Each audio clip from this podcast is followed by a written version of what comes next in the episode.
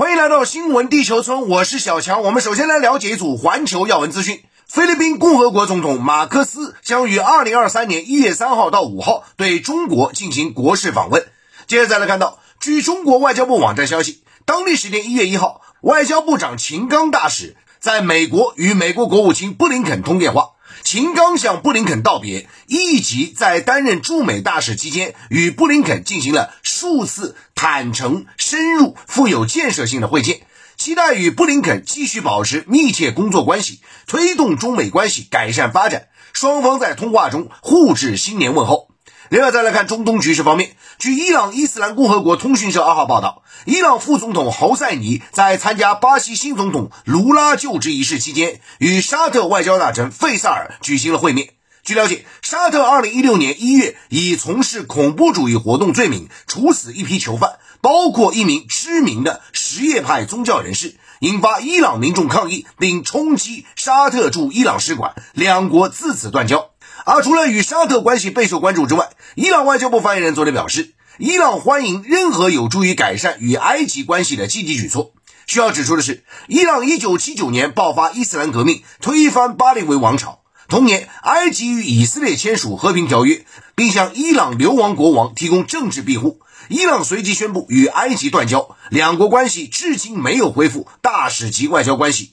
值得注意的是。就在伊朗和沙特试图进一步缓和关系之际，伊朗与美国的关系、沙特与美国的关系处于紧张和复杂状态。比如，伊朗外交部昨天在伊朗高级将领苏莱曼尼遭美国暗杀三周年之际表示，美国策划并实施暗杀苏莱曼尼事件是犯罪行为，是有组织的恐怖行径。好，接着来关注俄乌冲突。俄罗斯国防部发言人科纳申科夫昨天表示。位于顿涅斯克地区的俄军临时部署点遭到乌克兰方面海马斯多管火箭炮打击，导致俄方六十三名军人死亡。但据美国 CNN 报道，对于这次袭击，乌克兰军方声称约有四百名俄罗斯士兵死亡。同一天，乌克兰军方在社交媒体上发文说，当地时间一号晚上到二号凌晨，俄罗斯对乌克兰发动了大规模无人机袭击。乌克兰方面防空导弹部队、战斗机和移动防空火力进行了反击，共击落三十九架攻击型无人机、两架无人侦察机和一枚空对地导弹。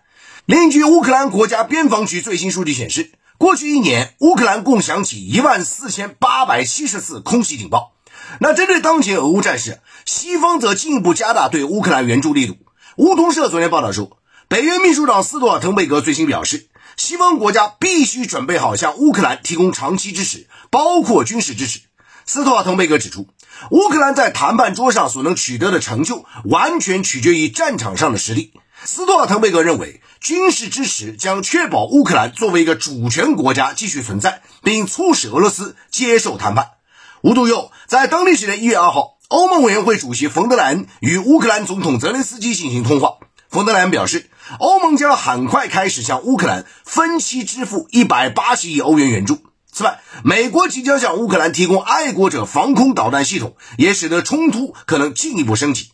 外界分析，美国借机俄乌冲突成为了最大赢家。正如法国《快报周刊》日前发表文章指出，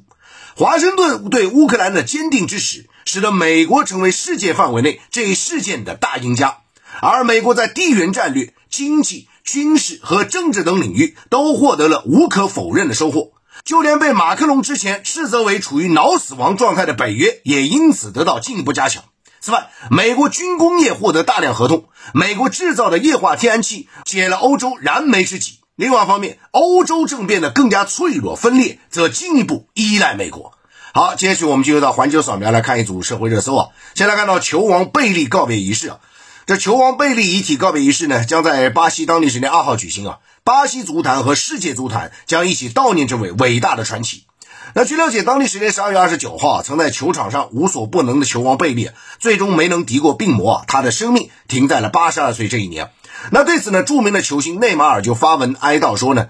在贝利之前，足球啊只是一项运动，但贝利改变了这一切，他把足球变成了艺术。如今呢，贝利走了，但他的魔力将继续存在。贝利是永恒的，好，接着再来看到二点八九米啊，人类最高的身高诞生啊。有些人呢为了身高低而烦恼，但殊不知啊，如果走向另一个极端，太高的话，同样也会带来烦恼。根据外媒报道说呢，加纳一名二十九岁男子叫阿武切，他现在身高已经达到了二点八九六米啊，从而成为现在世界上最高的人了。那么对此呢，医院诊断表示啊，说这个人患有巨人症，而且身高还在增长中啊，因此呢，很多的这个并发症也是非常困扰他。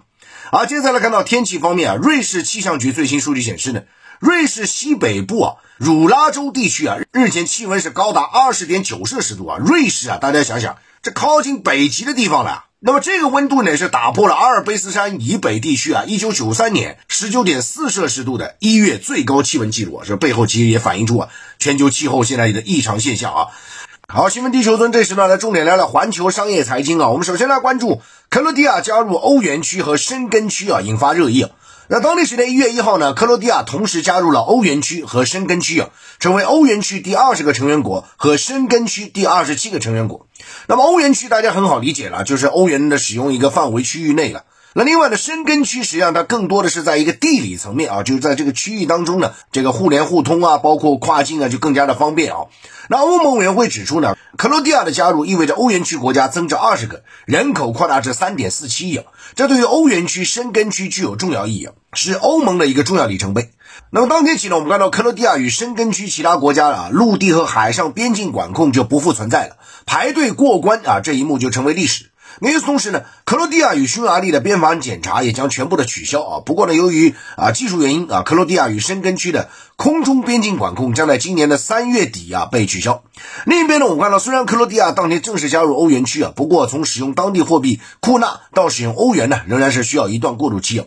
那可以说，眼下加入申根区和欧元区啊，将给克罗地亚和欧盟带来一些利好啊。从经济层面来看呢，一方面啊，幅员辽阔的申根区内大约有四亿人及大量商品啊可以自由往来。那么克罗地亚加入既有助于带动当地旅游业发展，也有助于推动欧洲一体化进程。另外一方面呢，加入欧元区有望给克罗地亚带来经济利好和金融稳定啊，并有助于欧元区扩大市场规模。但也有分析师指出呢。当前啊，欧洲正面临地缘冲突、能源危机啊、通胀高企等困境，因此呢，进一步融入欧盟引发了弊大于利的一些担忧。与此同时呢，在克罗地亚加入申根区之后啊，应对非法移民也将是欧盟面临一大挑战。好，接着再来关注啊，这个《阿凡达二》票房不如预期啊。全球娱乐传媒巨头迪士尼再遭重创了。那么话说，二零零九年啊，这个《阿凡达》当时这部电影上映后啊，刷新了很多记录啊，成为史上第一部全球票房突破二十亿美元的电影。十多年过去了啊，迪士尼呢在去年底啊，就把这个《阿凡达二》啊作为一个重头戏啊，希望来进行一个非常大的一个突围啊。因为迪士尼现在是遭遇了很多的困境。那么连日来，我们看到这几天上映的现实是什么呢？它的这个《阿凡达二》票房远未到预期啊，甚至收支平衡都非常艰难。那目前呢，这部电影啊，在北美地区啊，累计收获约两点八亿美元票房，再加上海外市场迄今总票房呢，啊，这个八亿多美元。但对制造商来说呢，这个票房远远不够啊，因为《阿凡达二》的这个导演啊，卡梅隆他就在采访中说呢，从商业角度来看。这部电影是电影行业有史以来最糟糕的。如果利益相关方想盈利，那票房在全球层面至少要大约二十亿美元。那现在的话还相去甚远。那么外媒就分析说呢，如果《阿凡达二》无法达到二十亿美元这个全球票房指标的话，那么迪士尼很可能接下去会取消《阿凡达三》《阿凡达四》啊。而这次我们看到呢，《阿凡达二》啊票房不给力啊，除了。啊，这个电影院线非常着急，那发行方迪士尼肯定也非常着急了。虽然说美股昨天没有开盘，但是在上周啊，迪士尼股价已经跌至二零二零年三月啊纽约 lockdown 封城期间啊当时的这样一个股价的位置啊。那么今年来呢，迪士尼股价已经下跌超过百分之四十啊，可能会创下一九七四年以来最大年度跌幅。那么，那需要指出的是呢，曾经啊，迪士尼电影战绩确实可观了。那数据显示呢，迪士尼在二零一九年占美国票房接近百分之四十。二零二零年，迪士尼已有七部电影的全球票房达到十亿美元，但到了去年呢，迪士尼只有两部电影能够达到这个水平啊。那么现在呢，你看这两天在上映的《阿凡达二》也是不行。另外方面，我们看到迪士尼除了在线下的电影啊遭到非常大的冲击之外呢，线上的流媒体现状也是不尽如人意啊。嗯，最新的财报显示呢，迪士尼二零二二财年四季度净利润仅为一点六二亿美元。流媒体啊，迪士尼家的这样一个亏损接近十五亿美元，比华尔街预期要高出百分之三十八哦。那么值得注意的是呢，明年将是迪士尼啊成立一百周年啊，这家百年老店现在可谓转型压力山大。此前呢，在十一月底啊，迪士尼突然宣布换帅啊，七十一岁的艾格呢重回迪士尼 CEO 职位。那么据了解呢，艾格的重组计划现在已经提上日程了，迪士尼的发展重心将重新回到内容，也就是 IP 为王以及成本控制上啊，啊是否还会有精品推出啊？包括线上线下。它的转型，我们也会密切的关注，包括线下的游乐园啊，实际上现在也是面临到非常多的一个挑战。好，接着再来看一组环球商业财经资讯啊。随着超宽松货币政策时代结束啊，美联储开启了自上世纪八十年代来最快的加息步伐啊。当然，其他的因素再加上地缘政治啊、经济衰退啊、啊货币政策超预期的收紧啊，这些顾虑为过去一年整个的美股市场带来了非常大的动荡啊。美股三大股指也是录得二零零八年以来最差表现啊。其中呢，纳斯达克指数在过去一年暴跌超过百分之三十三哦。那么据了解呢，美股的二零二三年新年交易啊，将从今天晚上开始啊。然而，市场前景仍然是不明朗，投资者对于企业利润呐、经济前景啊、货币政策担忧啊，可能会继续扰动市场。通胀的路径走向啊，对于美联储来说尤其重要啊。当然，现在有些观点认为呢，呃美，美联储可能会在今年年底啊或者明年初开始改变这个加息的这样一个方式啊。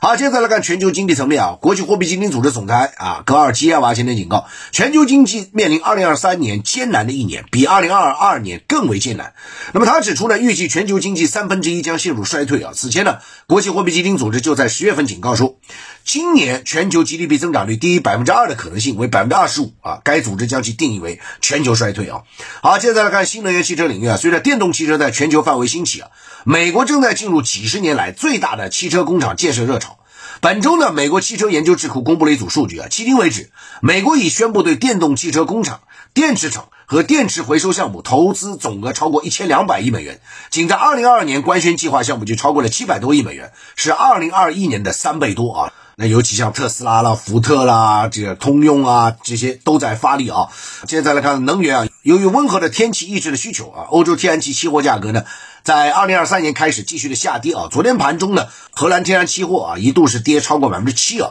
为去年二月以来最低水平。那么天气预报显示，未来两周啊，欧洲大部分地区的气温会高于季节性正常水平，这将有助于欧洲各国避免在冬季过早的啊消耗掉库存啊。所以目前来看。